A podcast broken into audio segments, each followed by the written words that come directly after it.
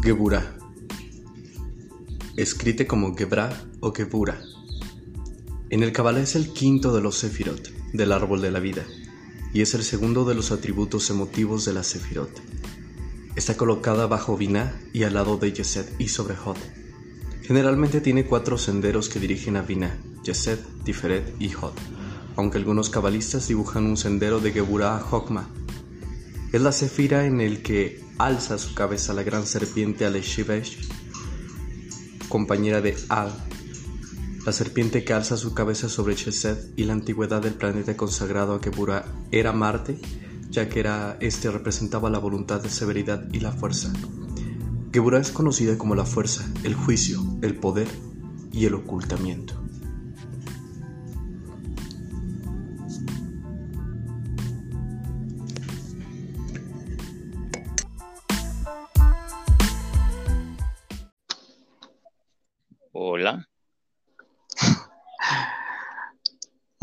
Buenas noches. Bienvenidos a un episodio más de Memorias de un Poeta. Tenemos en, en, línea a un invitado esta noche. Pero antes de comenzar con la presentación este 14 de octubre en el episodio de Gebura, eh, vaya, yo creo que regularmente te, siempre tengo algo preparado para todos los invitados y siempre digo algo, poesía que escribo con respecto a lo que ellos representan o lo que hacen, cualquier actividad. Estuve analizando como la situación y dije, no, o sea, ¿qué quiero hacer? ¿Qué quiero, a quién quiero engañar? A veces es mejor las cosas que salen del corazón. Lo que lo que el cuerpo humano a veces es capaz de almacenar en, las fibras musculares es impresionante. Los movimientos corpóreos con los que movemos toda nuestra economía, de nuestro ser, es maravilloso. Cada fibra que podemos eh, sentir, mover, ejercitar en algunos casos, es es simplemente arte, es poesía, poesía andando, poesía que se comparte con la música, que se comparte en un escenario. Y precisamente en ese tenor, una persona que se dedica al baile, a la danza, a expresar a través del cuerpo la disciplina, la disciplina que les puedo decir de este hombre. La disciplina es, es lo más importante de él. El corazón, esa fibra muscular que también ejerce. Yo creo que ejerce, tiene fibra muscular del cuerpo eh, a todo lo que da con esa intensidad. Pero e, esas emociones que, que expresa en todo momento, dentro y fuera de un escenario, es maravilloso. Es un gran ser humano, un gran amigo al cual en esta ocasión me gustaría y tendré el honor con el cual platicar. No nos conocemos en persona y no hemos compartido el escenario, pero compartimos una sola visión y una sola pasión. César Vázquez, bienvenido. Hola, hola, muchas gracias. Qué linda tu introducción. Gracias por la invitación, gracias por interesarte en un artista de muchos que existen, que existimos en este mundo. Y pues de verdad, muchísimas gracias. Ha sido tan, tan casual y no casual como hemos llegado hasta este momento y me da mucho gusto estar aquí. Y cabe mencionar, y yo no, no, puedo engañar a la gente que nos está escuchando, eh, fue un lío, un lío enorme tenerte, porque por una u otra circunstancia, eh, pues no, no se daba. Eh, o pasaba una cosa, pasaba otra cosa, vaya. Esperamos yo creo que tres meses, si no es que más, Sí, tres meses no. Más o menos tres meses, yo creo. Dos. No lo sé. El tiempo necesario, pero sé que valió la pena. Para poder enlazarnos este, contigo. Y, y vaya que de verdad, les, no te voy a engañar, tengo una, una, este, siempre conmigo una libreta en donde tengo apuntes, este, de las personas con ciertas composiciones y, en este caso dije, no, a veces, a veces el corazón habla y, y, este, este episodio no deja de, de ser como todos los demás, este, ponerles el corazón, pero esta vez de una forma un poquito más distinta. Platícanos antes de divagar con todo, con todo lo que vamos a divagar. Porque hoy vamos a divagar. Antes de nada, quiero decirles que si escuchan mucho ruido es porque aquí donde vivo, estoy viviendo en Holbox, en una isla maravillosa, súper afrodisíaca acá en Quintana Roo. Eh, espero que tengan gusto en conocerla. Pero bueno, enfrente de donde vivo hay una cancha de voleibol. Y bueno, no sé por qué, pero se les ocurre a la una de la mañana, empiezan partidos, este, y bueno, es un lío, eh, un, un, ruidazo de porras, pero la verdad es que un ambiente muy, muy diferente, muy padre. Entonces, si escuchan un ruidazo aquí atrás, es normal. Ya lo saben, este es un enlace eh, a distancia, este, sana distancia en algunas ocasiones también nos ha tocado, entonces ya saben, hay que cuidarnos y bueno, en este caso por allá que todavía este, no llega tanto la pandemia o que sí está, pero pues bueno, se tiene que activar de alguna otra manera el turismo, este, sin hondar tanto en, en esa situación, este, los ruidos se filtran, se van a filtrar, no se preocupen, también en su casa eh, tenemos algunos perros de vecinos y pues ni modo de, decirles que no ladren. Pero, amigo César, gracias, gracias por esta entrevista, gracias por darte este tiempo.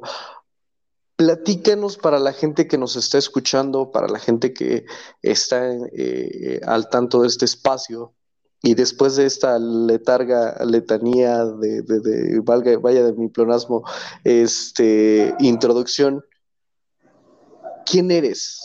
¿A qué te dedicas? Bueno, pues eh, soy un artista, como decía, em, pues en todos los aspectos, y lo digo porque con todo el orgullo y todas sus letras, porque mi vida es como tal, bailarín, bailarín profesional. Hice mi carrera de ballet, em, entonces, pero me catalogo como bailarín en general. No me gustan las etiquetas de bailarín de ballet o bailarín contemporáneo o bailarín de show. La vida me ha llevado por tantos lados que creo que soy un bailarín en general. Y bueno, pues a, a eso me dedico, esa es mi vida profesional y mi pasión y mi vida diaria.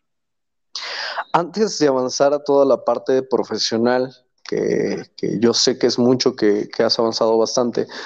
Eh, me gustaría eh, que regresáramos un poquito al, y que conozcamos la parte de tus primeros acercamientos dentro de la danza. Remontémonos a César, de qué te gusta, a los cuántos años tú tuviste tu primer acercamiento.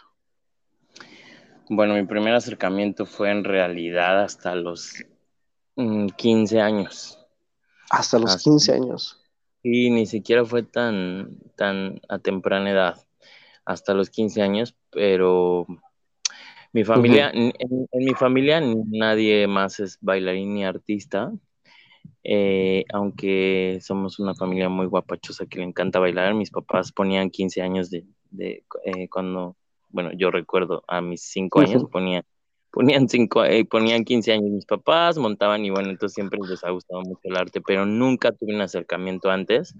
Hasta los 15 años mi padre me llevó a, a, ver una función del taller coreográfico de la UNAM, una compañía muy reconocida de la UNAM en México.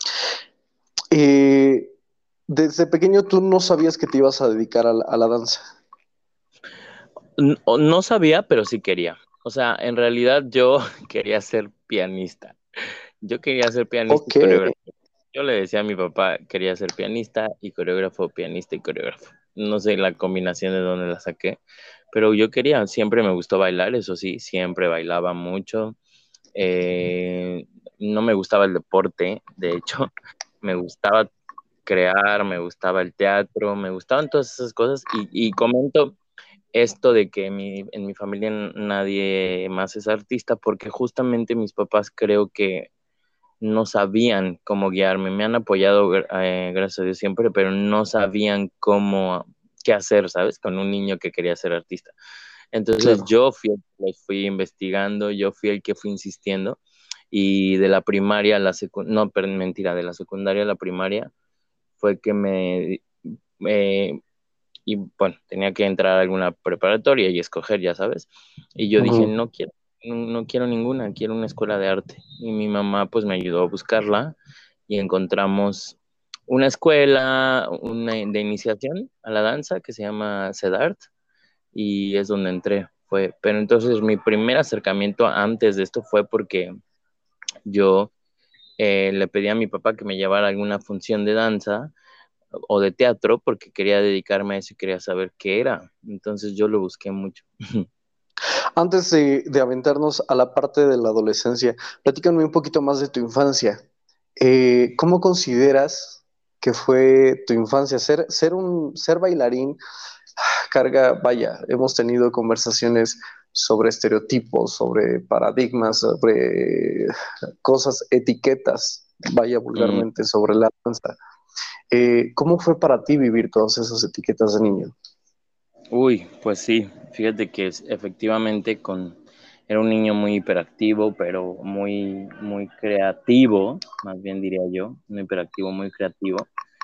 Y justo apenas alguien aquí en mi trabajo actual me hizo una pregunta sobre eso y y me remonté efectivamente a ese niño de, de seis años y se los comparto. Fue, o sea, la danza, el baile, la música, eh, imaginarme obras de teatro, no solo eran mis juegos de niño, eran mi refugio. Eh, cuando me sentía mal, cuando me sentía deprimido, triste o solo o así, Em, todo el tiempo. Lo primero que hacía era montar un teatro. O, por ejemplo, yo la verdad que jugué mucho tiempo solo porque eh, solo tengo un, bueno, tengo en ese momento solo tenía un hermano mayor, ahora tengo medias hermanas, pero bueno, es otra historia. Tenía solo un hermano mayor y que la verdad, ya sabes, ¿no? El hermano que no quiere jugar contigo nunca. Y yo la verdad no lo necesité, siempre fui muy independiente, pero eso hacía, me iba a jugar al teatro o me oponía a mis muñecos a cantar. O sea, todo el tiempo creo que el, arte estuvo siempre ahí presente en mi corazón, en mi cabeza, como un refugio para empezar. Y eso fue, me parece ahora maravilloso. No sé. Y eh, entonces fuiste creciendo y fuiste buscando como, este eh, lo vamos a llamar el primer acercamiento contigo eh, para el arte. Este, no necesariamente tiene que ser, a veces tenemos malamente la idea de, que arte este, es de que, ah, desde niño estuve en escuelas este, de teatro y estuve haciendo teatro. No, a veces, a veces nuestro mayor acercamiento y el más importante es ese, el saber para qué es el arte. Y tú a los seis años ya lo sabías.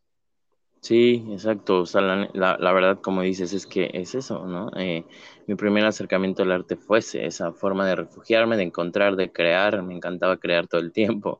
Me, ya sabes, ¿no? Te mandaban, y justo hablando de etiquetas, perdón que te, que me adelante un poquito, ah, pero regresando a lo que me preguntabas, a lo que me decías, justo, hablando de etiquetas y de cómo viví eso en la escuela era, ya sabes, ¿no? Eh, en mis tiempos, en la segunda, en la ajá, en la secundaria y en la primaria era, niños se van a jugar fútbol, niñas se van a, comer o a, no sé, a donde sea, no, tienen libre.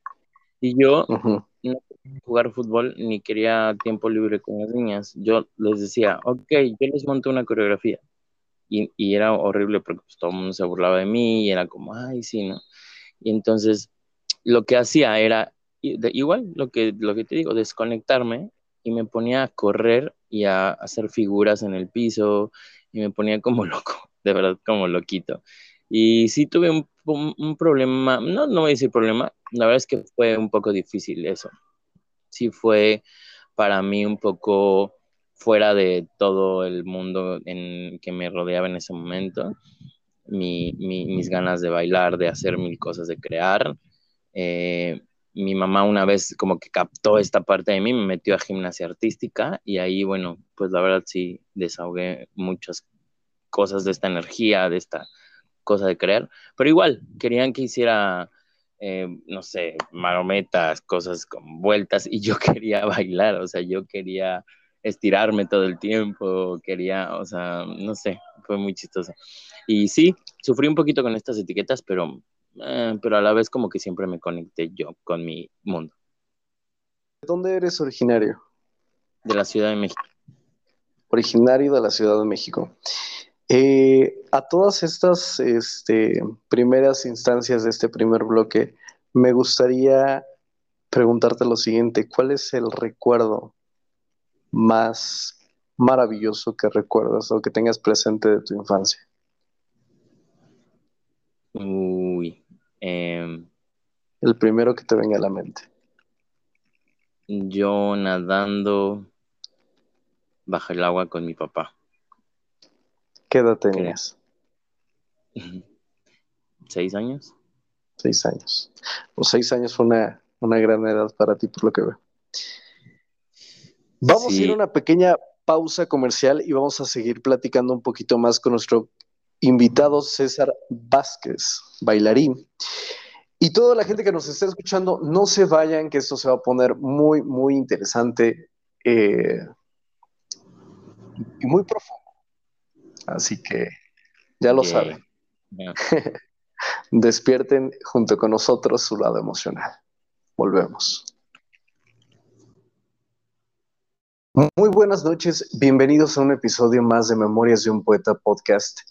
Gracias por estar con nosotros, gracias por, por permanecer en este espacio que justamente en todas estas temporadas ha sido importante no solamente para mí, sino para todos ustedes. Y sé que de alguna manera, en algún sentido, estoy logrando el objetivo que, que es conectarnos, conectarnos a través del audio y, y en algunos momentos tener la oportunidad de cerrar los ojos y simplemente imaginar.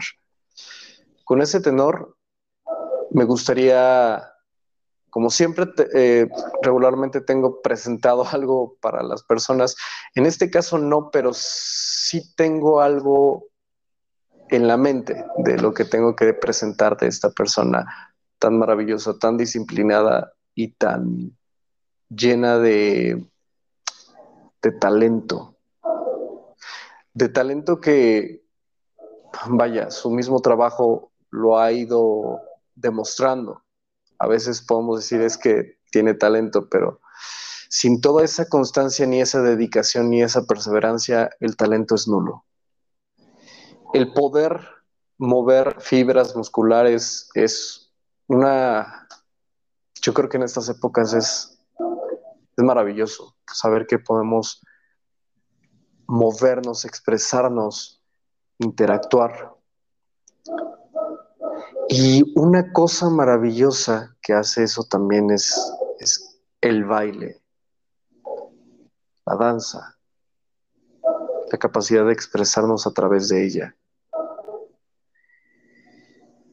Por eso, para mí es importante, y era, era importante presentar, o sigue y lo seguirá haciendo, presentar a, a este invitado. Aparte de lo complejo que fue tenerlo, aparte de lo complicado que fue tenerlo en este espacio, es un chico que de verdad mis respetos y se ha ganado mi corazón. De todo, con todo respeto, este César, César Vázquez, bienvenido amigo. Gracias por estar con nosotros.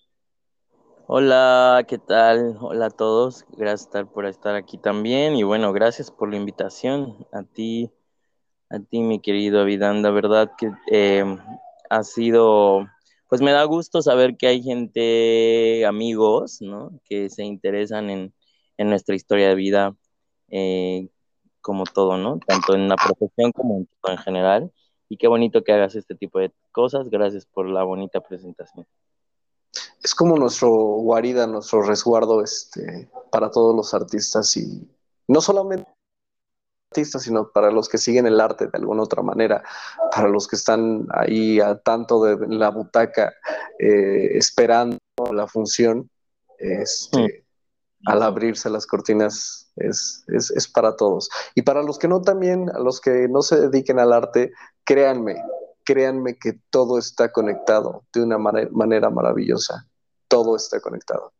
Lo que a veces vemos en oficinas, también lo vamos a, ver reflejado de alguna otra manera en la vida de un artista, este, no solamente por los ambientes laborales, sino por la constancia de dedicación que a veces nos, toma este, eh, llevar o llevar a cabo actividades o etc., qué sé yo, pero no quiero divagar otra vez. este, mi querido César, platícanos ¿Quién eres? ¿A qué te dedicas? ¿De dónde eres? Bueno, yo soy de la Ciudad de México, originario. Em, soy, tengo 38 años, muy orgullosamente, y pues nada, soy un artista, un bailarín eh, profesional y todo un artista del día a día. Te perdí un poquito en la, en la edad. ¿Cuántos años tienes? Qué bueno, así déjalo. no, no. No, 38 años, orgullosamente. Está bien, no, y alto, porque no importa la edad de, las personas, o sea, a veces lo, lo, preguntamos realmente porque hay gente que a veces tiene miedo a los 50 de hacer las cosas y la edad no representa absolutamente nada más que un número. Dirían por ahí vulgarmente, sí, representa exactamente un número. En cuestiones de, lo, de tus pasiones y tus dedicaciones es solamente un número. Eres bailarín profesional. Sí, bailarín. Bueno, de ballet, pero me gusta etiquetarme, me gusta en general, porque bueno, en la vida me ha llevado muchas cosas bailar, entonces actualmente soy un bailarín eh, formado en, muchos, en muchas disciplinas. Ahora sí quisiera hacerte esta pregunta. ¿A los cuántos años fue tu primer acercamiento a la danza o al baile o al arte en general? Uh, ¿Tal profesional o de vida? De vida. De vida. Mm, híjole, es que el arte ha estado presente en mi vida desde mi infancia, creo que en mi cabeza y en mi corazón. Creo que en mis acercamientos al arte era cada vez que me refugiaba en bailar, en moverme, en jugar, a actuar o jugar, ¿no? Me la pasaba jugando con, con mis peluches y eso, a ponerlos a cantar. Entonces creo que el arte ha estado presente en mi vida desde muy chiquito, desde que yo recuerdo una de las mejores cosas que me gustaba hacer era desconectarme y moverme, moverme, moverme, bailar, incluso sin saber bailar. Acabas de mencionar algo muy interesante, refugio. Refugio en... Uy, pues en el sentido literal, porque cada que me sentía mal, o sea, cada que para mí era triste, alguna situación o me enojaba o así, el, ponerme a bailar, el ponerme a cantar, el ponerme a escuchar música, me hacía eh, desconectarme. De hecho, era muy chistoso porque te cuento rapidísimo, era, era un niño muy melancólico, por así decirlo, muy melancólico. Mi mamá de repente me decía que todo el tiempo estaba triste. Y no sé, no sentía tristeza, ¿sabes qué siento? era mucha sensibilidad y cualquier música me hacía llorar. O sea, me ponía a llorar escuchando Timbiriche, la de México, México, me acento. Me encantaba tanto esa canción y me ponía a cantar. Y cada que pasa, o sea, de verdad, la frase del aquí estoy, México, me ponía a llorar. Y mi mamá, ¿por qué lloras? Y yo no sé, porque me llegaba. Creo que ese era mi, mi, justo ese refugio de desahogarme, de, liberarme, de sensibilizarme, me encantaba. Eh, vamos a tocar en este espacio fibras a veces muy sensibles en cuestiones de lo que es el arte y cómo a veces lo desarrollamos. Ser niño en este caso, en tu caso, eh, con estas características, y lo digo porque quiero ir a un punto o mencionar lo siguiente. Yo creía que no era ya visible en estas épocas saber que la gente sigue pensando que lo sensible eh, está mal, está este, estereotipado bajo etiquetas, como bien lo mencionabas al principio. Eh, ¿Fuiste señalado por este, esa sensibilidad? Sí, sí, definitivamente sí. Sí, señalado, eh, creo que mi madre era la única que no me señalaba por, pero mucha pues lamento decir muchos integrantes de mi familia, sí, y sobre todo en la escuela. La escuela de niños, de niños, perdón, creo que somos muy crueles y los niños son muy crueles y, y, y, sí, el hecho de tener esta sensibilidad hacia el, arte, en este caso hacia la música, hacia el moverme, hacia el baile, y menciono moverme porque para mí en ese entonces todavía no era danza, ni baile, ni ni, ajá, ni, ni no era danza como tal, era movimiento, era expresarme con mi cuerpo. Eh, sí, la verdad, sí. De hecho, por ejemplo, tuve, ahora que lo mencionas, tenía problemas mucho eh, por, por cómo me movía, porque yo hablaba mucho con las manos y con los brazos y se reían de mí porque decían que todo lo describía con los brazos y con las manos. Y pues eso se transmitía como amanerado y entonces amanerado, ya sabes, ¿no? Era gay y gay era bullying y entonces era como, o fatal. Y, era malo el, simple hecho solamente de, de, hacer las determinadas acciones. Desgraciadamente, mm, estamos hablando de una época que no ha cambiado desgraciadamente por cuestiones culturales. Y digo desgraciadamente porque creo que son situaciones que deberían de cambiar, pero no está bajo nuestro control. En fin. Creo que, perdón que te interrumpa, creo que es mejor. Ahora es un poco mejor que antes. Claro. Antes realmente, o sea, hoy ya hay niños en las escuelas de ballet. Eh, antes, un niño que, que, quisiera ser bailarín, o sea, era de una forma mala. O sea, simplemente no existía Billy Elliot, la película, no existía el musical, no existían muchas referencias que hoy en día creo que los mismos padres tienen para poder entender a un niño que quiere ser artista o bailarín en este caso, ¿no? Eh, en mi caso, por ejemplo, eh, mis papás, no hay nadie más que sea artista en mi familia. Entonces mis papás a pesar de que mm, siempre me han apoyado en ese aspecto, no sabían cómo guiar esa, esa sensibilidad de la que hablamos, esa hiper, hipersensibilidad al arte, a la música, no sabían. Entonces, eh, yo fui el que poco a poco les fui demostrando que realmente era lo que quería para dedicarme en mi vida y ellos creyeron, fue algo muy bonito, y ellos fueron creyendo en mí. Wow ellos fueron creyendo en ti. En este andar de, tu infancia, ubícanos en un lugar que tengas muy presente en este momento. Uy, empezamos con lo súper sensible, vas a ver. sí, pues yo creo que eso. Mm, yo frente a un librero donde sacaba todos los libros y ese espacio que queda, te imagínate ese espacio que queda libre de quitar todos los libros de la parte en medio, lo volvía a un teatro, ponía dos pedazos de tela roja sin nunca haber conocido un teatro en vivo, solo por lo que veía en la tele, yo qué sé, y metía a todos mis muñecos ahí con micrófonos que les hacía de cartón y de repente eran las 10 de la noche la hora de acostarse. O sea, era mi vida estar ahí.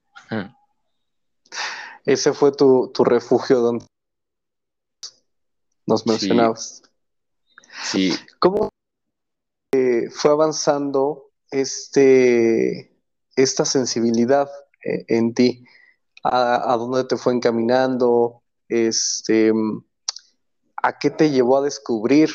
Este, me gustaría que nos platicaras esa parte de adolescencia, preparación con respecto al arte, regresando de esta pausa comercial, no sin antes mencionar algunas cosas importantes del programa que justo había olvidado. Quiero enviar un saludo a toda la gente que nos está escuchando en la parte de Estados Unidos, eh, Centroamérica, Sudamérica, a la gente de Europa que está muy al tanto de nuestro espacio. Muchas, muchas gracias. Eh, la gente de Madrid, saludos a todos ellos. Gracias de todo corazón, gracias, gracias por hacer este espacio crecer. Eh, sin ustedes, y su oportunidad de escucharnos, este espacio no estaría este, siguiendo funcionando de tal manera.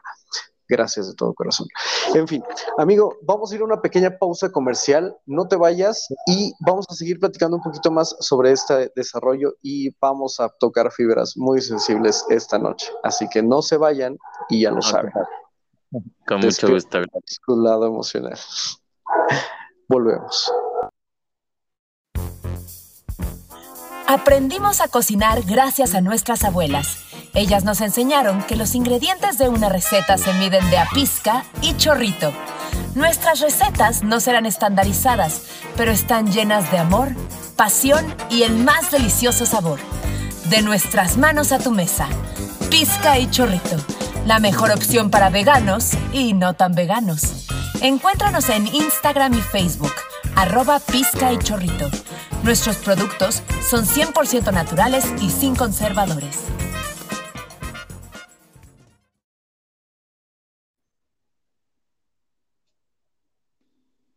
Listo, regresamos con más gracias a nuestros patrocinadores Farcero, patrocinador oficial de Memorias de un Poeta Podcast, Pizca y Chorrito, también patrocinador de nuestra querida, este, ay, ya la regué porque no me acuerdo de su nombre. compañera actriz, me va a matar, me va a matar, Dios mío santo. Necesito tener una lista de todo lo que tengo que decir, si no, solo se me olvida. Pizque Chorrito, ya lo saben, en redes sociales, en Facebook, búsquenlos por favor. Es comida vegetariana que precisamente está enfocada únicamente en este, en este tipo de platillos este, y a la antigüita, ¿no? Con pizcas y chorritos como antes se manejaban. En fin, regresamos con más de nuestro invitado, querido amigo, gracias por estar con nosotros. Este, Ceci Arias es nuestra, nuestra invitada, compañera actriz también de La Jaula de las Locas. Voy a matar, que no escuche este programa, por favor.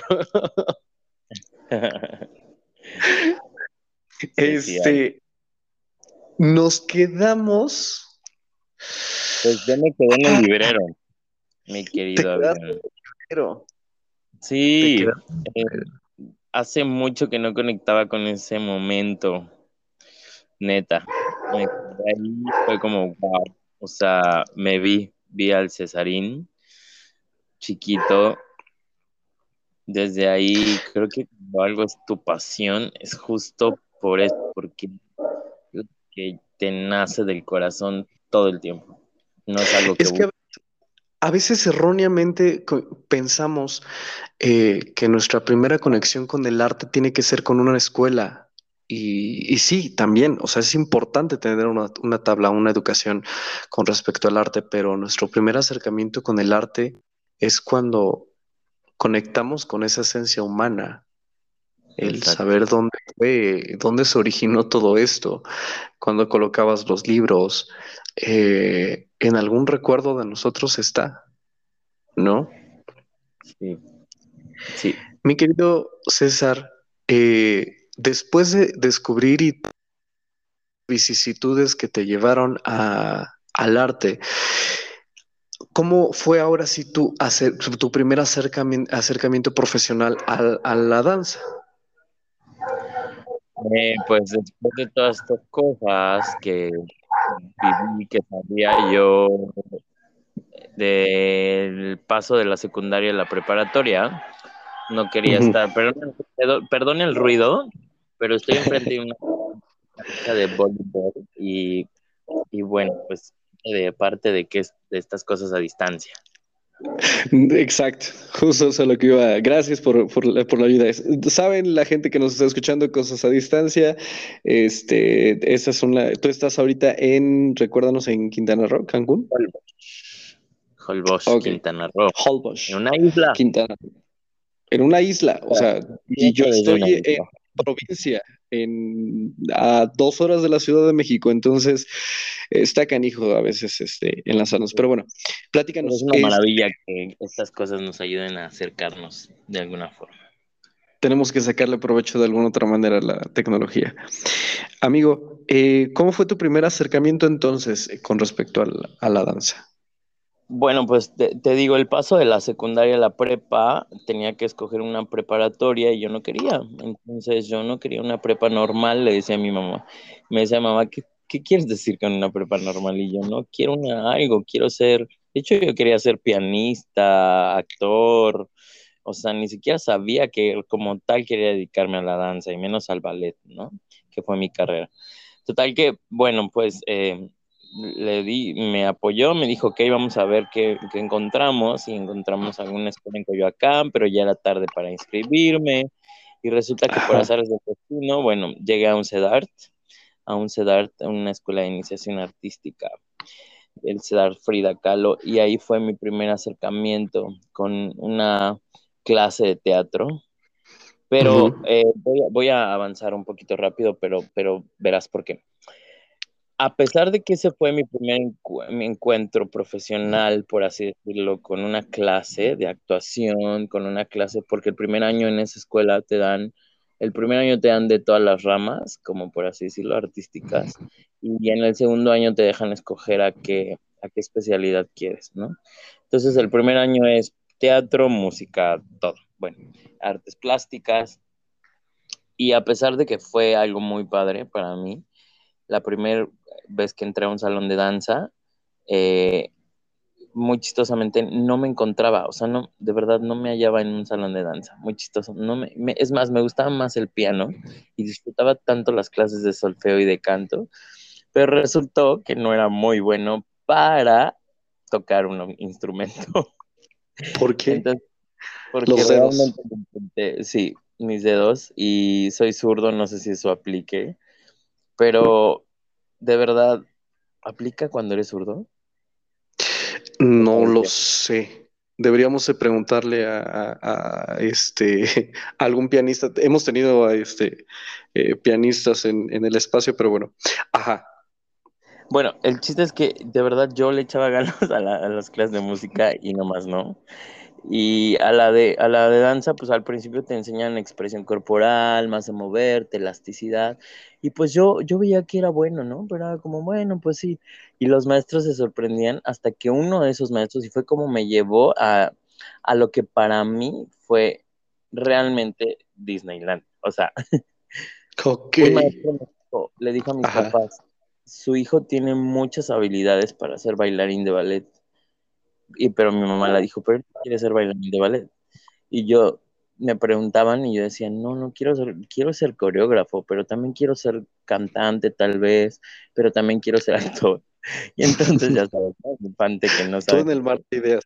Ajá. Sí, en el mar de ideas. Y entonces, pero bailarín de ballet, dije, ah".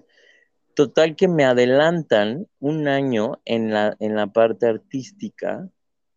Ajá. Y, o sea, fue padrísimo cómo me fui enamorando más bien yo de eso, porque la primera vez que vi unas mallas, la primera vez que vi un, o sea, unas zapatillas, la primera vez que, de verdad, voy a quitar la parte romántica que todo mundo te cuenta y te dice, wow, y las amé, y entonces yo dije, ay, padrísimo, me sentí cómodo. No, yo era como, esto es lo que realmente quiero hacer, pero de repente hacía algo y era como, wow, yo puedo hacer esto. Y entonces era como ejemplo, vean a César y yo, wow, yo puedo hacer esto también y este movimiento también y a la vez y plié y veía la facilidad con la que pude hacer las cosas y me fui enamorando del sentimiento que me daba, de esa pasión, eh, tal vez un poquito de ego, pero no sé, de esa pasión que me daba saber que me veían cuando yo bailaba, lo que de niño justo buscaba. Y entonces dije, wow, Claro, entonces yo me muevo y la gente voltea y es como, mira cómo se mueve. Y eso fue lo que me fue como apasionando más de la danza y me fue alejando de la música, porque en la música al contrario, el maestro me reprobó 20 mil veces el de piano y me dijo que no servía para eso. Y entonces, eh, a los 15 años y después de todas estas, este, aventarte, más o menos eh, fue a la misma edad, a los 15 años, o en la preparatoria ya. Sí, esto fue a los 15, de 15 a 16, y fue cuando uno de los maestros ahí de la escuela, rapidísimo, eh, me dijo, le dijo a mis papás, no, aquí va a perder el tiempo, deberíamos de meterlo a la Escuela Nacional de Danza, que haga el examen. Entonces yo hice el examen y afortunadamente me quedé y empecé mi carrera de ballet en la Escuela Nacional de Danza Clásica y Contemporánea en el CNA en la Ciudad de México. Eh, cuando estuviste en el CNA, eh, terminaste tus estudios. El paso, yo creo que de todas las licenciaturas en general, es afrontarse o tener de frente la vida real. Algunos logran, otros no. Es muy cruel, la carrera es muy eh, cruel. Es una carrera cruel, es una carrera a veces despiadada y a veces maravillosa. Yo creo que la mayor parte es maravillosa, pero a veces nosotros mismos nos la hacemos cruel. ¿Qué fue lo más, cuál fue el paso para ti más importante de decir, creo que a partir de ahora ya no estoy, ya no soy el estudiante, a partir de ahora soy la persona profesional que se está dedicando a esto. ¿En qué momento, en qué etapa de tu vida sucedió? Mm, cuando hice mi primer función. Mi primer función, quiero presumirles y de verdad que fue algo para mí increíble. La primera vez que pisé un escenario fue Bellas Artes. Eh, la primera vez que, que vi público al abrirse el telón ahí en Bellas Artes, en Cascanueces, participando con la Compañía Nacional de... Y fue, fue increíble. Ahí fue cuando dije, esto es para mí, de aquí soy, del escenario. Y de ahí en adelante, ¿cuántas obras, este, cuántas este, puestas en escena, eh, perdón, eh, has participado? ¿En cuántas puestas en escena has estado? Uy, Mm, no, no sé, como muchísimas, muchísimas, de alrededor de 40, 50 puestos en escena, no sé. De todas las puestas en escena, siempre hay una que es un reto, un reto quizá por la manera de la expresión en la que hay que eh, llevar a cabo la, eh, el montaje, este, o porque quizá Bien lo mencionaba y eso yo creo que sucede en la actuación, en todas las carreras. Hay cosas que nos mueven. Eh, a los doctores, eh, a todas las profesiones nos mueve siempre unas fibras el llevar a cabo nuestras profesiones y que a veces nos puede poner hasta en riesgo de decir, creo que esto no lo puedo hacer. ¿En qué momento de tu carrera te sucedió eso? Eh, cuando hice mi primer PADD, cuando hice mi primer PADD, bueno, para los que no saben el, término, le escribo pas de deux, en francés paso de dos, que quiere decir cuando bailas en pareja. Entonces, cuando hice mi primer, estaba una, una, maestra, Miriam González, que le agradeceré toda mi vida lo que soy como bailarín profesional. Eh, ella, esa, esta maestra quería mucho en mí, entonces me aventó a una titulación de una chica, o sea, una chica que se titulaba tres años más grande que yo, le puso de partner como compañero de baile a mí, o sea, a un bailarín que le faltaban tres años de carrera por acabar, imagínate, para su titulación, o sea, y entonces ella estaba infartada porque nunca yo había hecho un pas de un baile en pareja. Y, y la maestra creía en mí muchísimo y de verdad no sabes cuánto le agradezco. Ese fue uno de los retos como que nunca voy a olvidar cuando me dijo, tú puedes hacerlo, o sea, lo puedes hacer. Y yo dije, pero ¿cómo en una titulación con jurados y yo ni siquiera me falta muchísimo, voy a la mitad de mi carrera? me dijo, tú puedes hacerlo. Eso, ese fue mi primer reto como tal en la vida profesional, por así decirlo. O sea, que ya sentí como ese. Ese y, muchas temporadas en Bellas Artes, porque Bellas Artes te impone muchísimo, la verdad. Muchísimo. el estar en un escenario tan importante te impone, te pone nervioso. Creo que esas dos cosas, cuando bailaba en Bellas Artes y cuando tuve mi primer padre, fue un gran reto. Aparte el público es completamente distinto, entonces eh, me imagino, o sea, debe ser una cuestión bastante de, ya estoy aquí y ni modo. Eh, claro. ¿Cuál de todas estas eh, puestas en escena en las que has participado te ha, te ha dejado un gran sabor de boca que digas, híjole, esto esto me lo llevo para toda la vida. Este, este, este. Perdón que te interrumpa. En mi carrera profesional, en general. En tu carrera profesional. En general, uy, es que. Bueno, hay muchas, la verdad. O sea, hay varias. Pero gracias a Dios, cada una la he disfrutado de diferente forma. Pero sí hay unas dos que te puedo mencionar que fueron muy importantes. Em, una justo en mi carrera, mi graduación, eh, fue el hecho de decir, ya no vas a bailar, y ahí va otra vez el nudo en la garganta, vas a ver, ¿eh? Ya, la segunda vez. Ya no vas a bailar para sacar una calificación, me dijo antes de salir al escenario. Me dijo, más no vas a salir a bailar para que te una calificación. Esta es tu última función de ese tipo. De en adelante vas a bailar para ganarte la vida, es tu pasión. Y fue como, wow, o sea, La otra fue una puesta en escena que, eh, que fueron los, se festejaron los 150 años de del bicentenario de la batalla de Puebla, en México, y no sé si la gente lo recuerda y que está escuchando, hubo una super una producción, De, que se llama Anima Inc.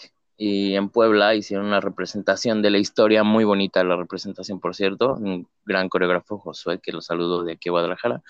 Él fue el coreógrafo de una puesta en escena que fue televisada y todo, en vivo, eh, de la historia de Popocatépetl, el Iztaccíhuatl, ¿no? Este, la leyenda, muy bonita.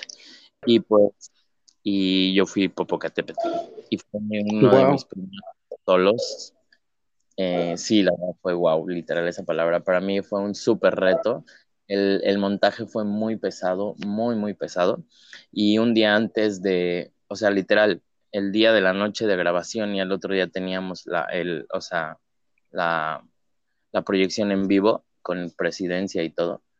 Eh, un día antes en la noche, la bailarina con la que ensayé cuatro meses se fracturó el, el, metatarso y me tuve que quedar toda la madrugada ensayando con la suplente para el otro día. O sea, fue, híjole, fue como un encuentro de sentimientos cañón, así de que frustración, pero a la vez creer en ti, pero a la vez sí puedes, pero qué cansancio, pero no, o sea, de verdad no sé de dónde saqué fuerzas y ese proyecto va a ser inolvidable. Antes de irme a la pausa, quiero recordar. Eh, no, no, no, está bien, está bien. Eh, eh, que, no, no, no, tú habla lo que tengas que hablar, no, no pasa nada. Quiero recordar que en, en, algún momento de la conversación, en el primer bloque, me mencionabas, no sé si en este bloque o en el bloque pasado, este, me mencionabas lo que significaba para ti cantar la canción de México. Sí. Ahora ya lo sé. Vamos a ir a una pequeña pausa comercial necesaria para este espacio y regresamos con más de Memorias de un Poeta Podcast. Ya lo saben, despierten a través del teatro, la poesía, el canto, el baile, su lado emocional. Volvemos. Aprendimos a cocinar gracias a nuestras abuelas. Ellas nos enseñaron que los ingredientes de una receta se miden de a pizca y chorrito. Nuestras recetas no serán estandarizadas, pero están llenas de amor, pasión y el más delicioso sabor. De nuestras manos a tu mesa. Pizca y chorrito. La mejor opción para veganos y no tan veganos. Encuéntranos en Instagram y Facebook, arroba pizca y chorrito. Nuestros productos son 100% naturales y sin conservadores.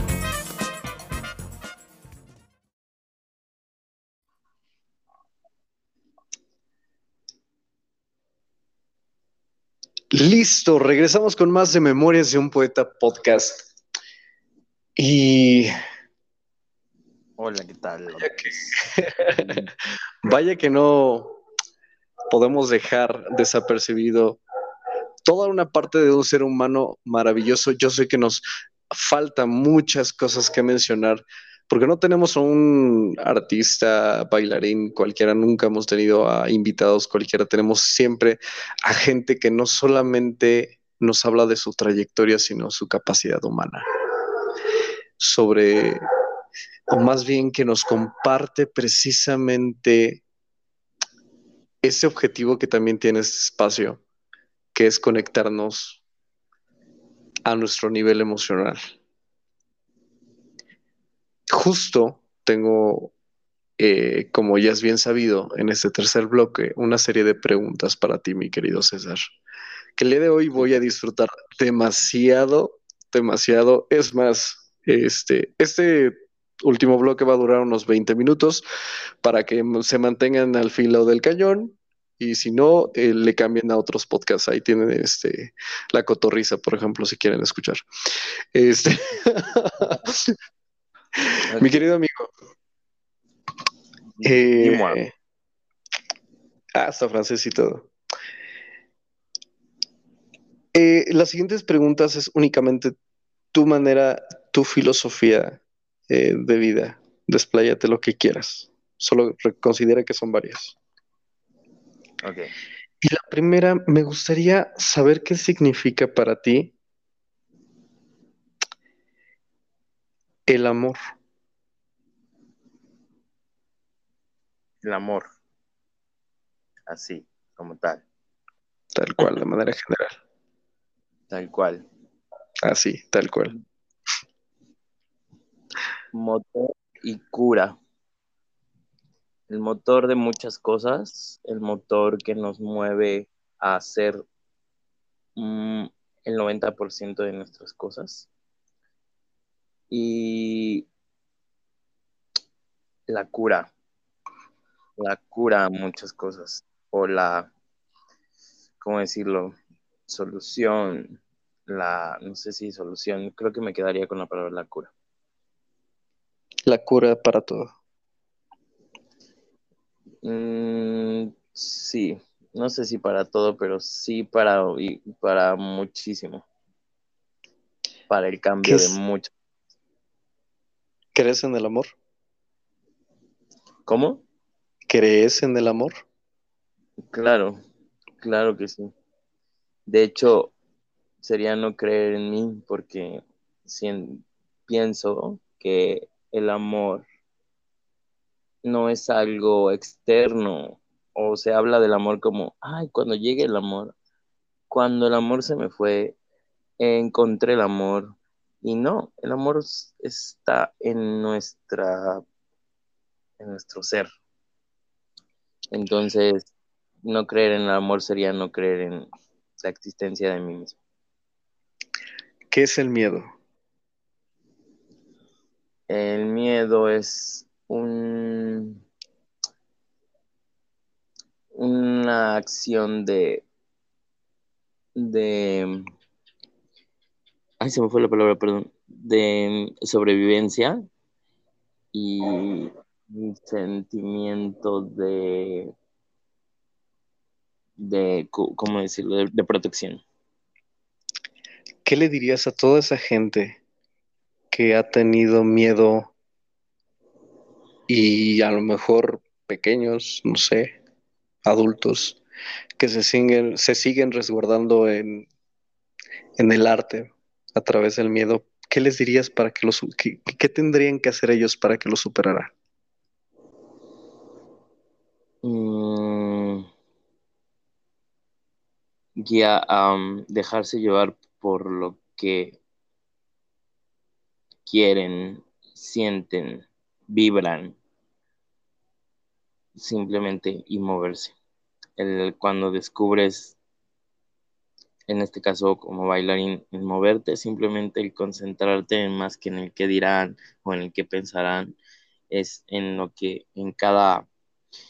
La danza empieza desde tus latidos, desde tu pulso. Si te concentras en tu pulso, muchas cosas, a muchos lugares puedes llegar. Ahora quiero que me ayudes con una pequeña respiración profunda. Esto parece yoga, pero no lo es.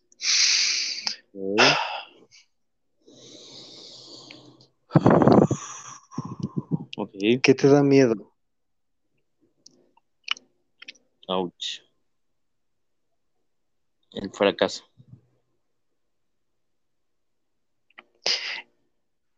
¿Y qué es el éxito?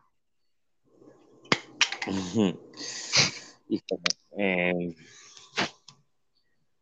el éxito,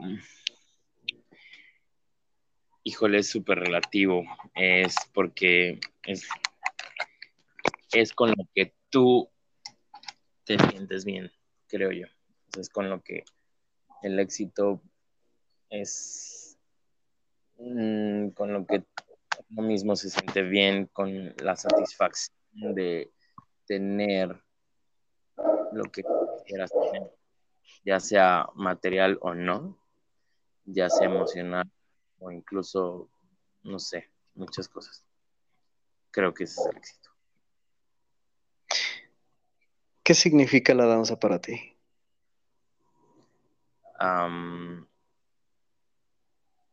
mi vida, mi refugio, mi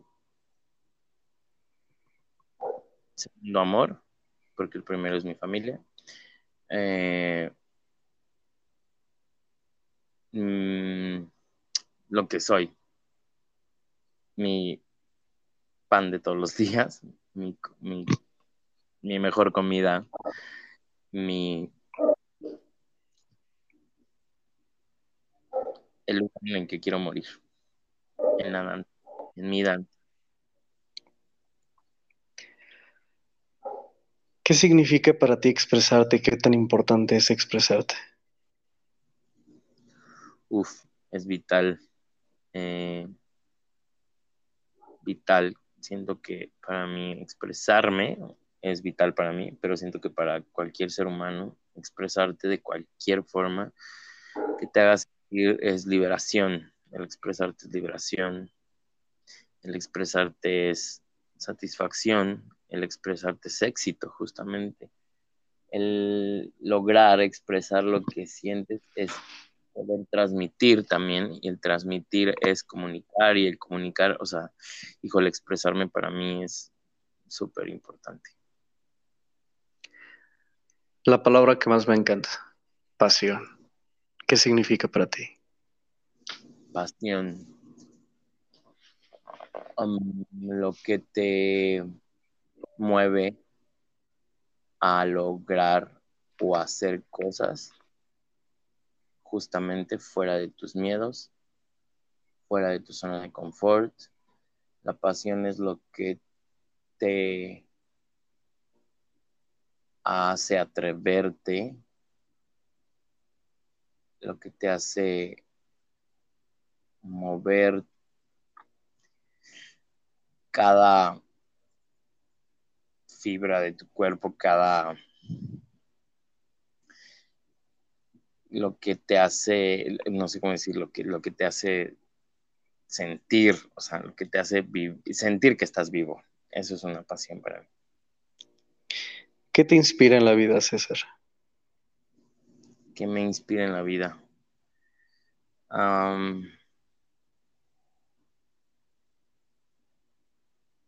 el sentirme feliz, el tener un momento de, de paz. No sé, no sé si respondo con eso, pero eso me inspira, o sea, eso es lo que me hace moverme, el crear, me inspira muchísimo en crear. ¿Por qué? Porque eso me, me hace crear. Cuando sé que voy a crear, me puedo quitar dolores, me puedo quitar, puedo aguantar mil cosas y, tenerlo como inspiración. Y cuando me siento mal, es ahí donde vuelvo a regresar a la creación, al movimiento, a la danza. Eh, al inicio de la entrevista platicábamos mucho de una edad en la que tú te recordabas haciendo esa pila de libros en un escritorio para hacer un teatro. Recuérdame, esa edad era seis años. Si tú pudieras darte un mensaje a ese niño de seis años, ¿qué le dirías?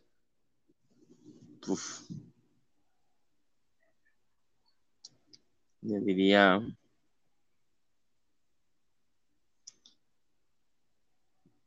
que justo confiara confiar en sí mismo. Le diría que se olvide del que dirán. Le diría eso que estás sintiendo te va a llevar lejos. Y le diría, prepárate, porque tienes muchas satisfacciones por delante, pero también muchos retos y muchos miedos que vencer. Le diría, no te calles, exprésate. no sé, eso.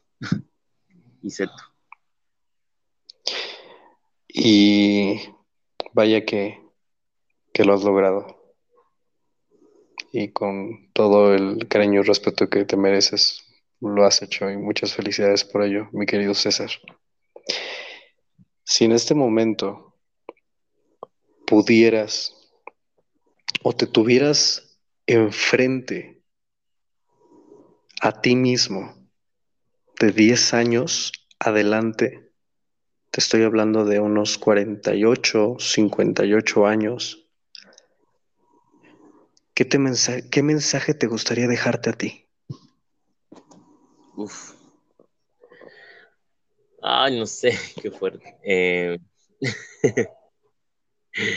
me estás poniendo mucho a sentir más que a pensar.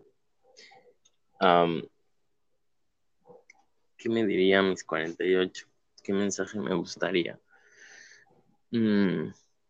De hecho, esto puede servir como cápsula del tiempo en algún momento que digas, pasen los años y digas, híjole, quiero escuchar esta entrevista. Algo me dije yo. Ya sé, es cierto. O sea que tengo que pensar bien lo que voy a decir, espera. Claro. Tómate tu tiempo, no pasa nada. ¿Qué me diría? ¿Qué me gustaría decirme? Mm. Mm, no te arrepientas de nada de lo que hayas hecho. Mm, valora más. Es más, hagámoslo como, perdón que te interrumpa, es más, hagámoslo como ejercicio para todos los escuchas que están eh, al tanto de, de esta entrevista. Cierra los ojos y si me estás escuchando, cierran los ojos ahí en casa y pónganse de frente a ustedes mismos a esa edad. En este caso tú, César. Sí. Respira profundo, con toda la calma del mundo, ¿eh? no pasa nada ahorita con el tiempo.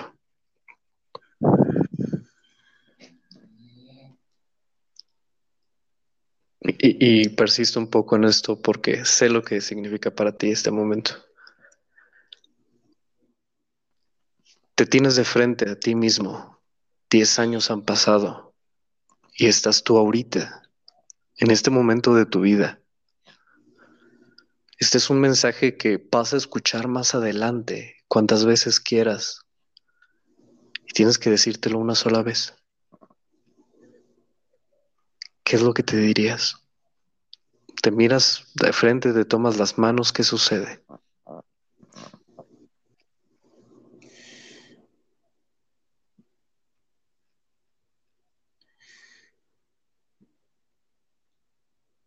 Antes de concluir con tu carrera o con tu vida incluso y que los años pasen, deja algo deja algo que trascienda en alguien. Regresa todo lo que te dieron. Regresa ese amor, esa confianza, ese apoyo que te hizo llegar a ser quien eres. Y relájate. Y disfruta. Y recuerda y nunca olvides a ese niño frente al buró.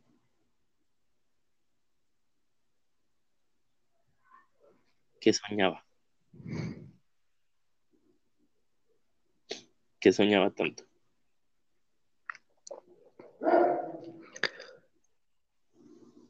Muchas gracias, César. Vas a ver, lo lograste, lo lograste, eso querías, hacerme yo. No es cierto. ya para cerrar, limita mágica. ¿Qué viene para ti en estos momentos de la pandemia? En esos momentos tan inciertos, ¿qué, qué vendrá para ti ahora? ¿Qué estás haciendo? Ay, no sé, no sé qué va a venir. no quiero decir porque uno hace planes y Dios te dice, ja, eh, se ríe de los planes. Bueno, perdón que mencione Dios, no, sí, no quiero ofender a nadie. Te descuida. Escuchas. Eh, es más una expresión que alguna. no pasa nada. Aquí es libre albedrío. Usted puede creer en Dios, en Jehová, en Buda. Aquí hablamos de Buda, de hasta del diablo hemos hablado. No te preocupes. Sí, pero luego son más expresiones, ya sabes, filosóficas.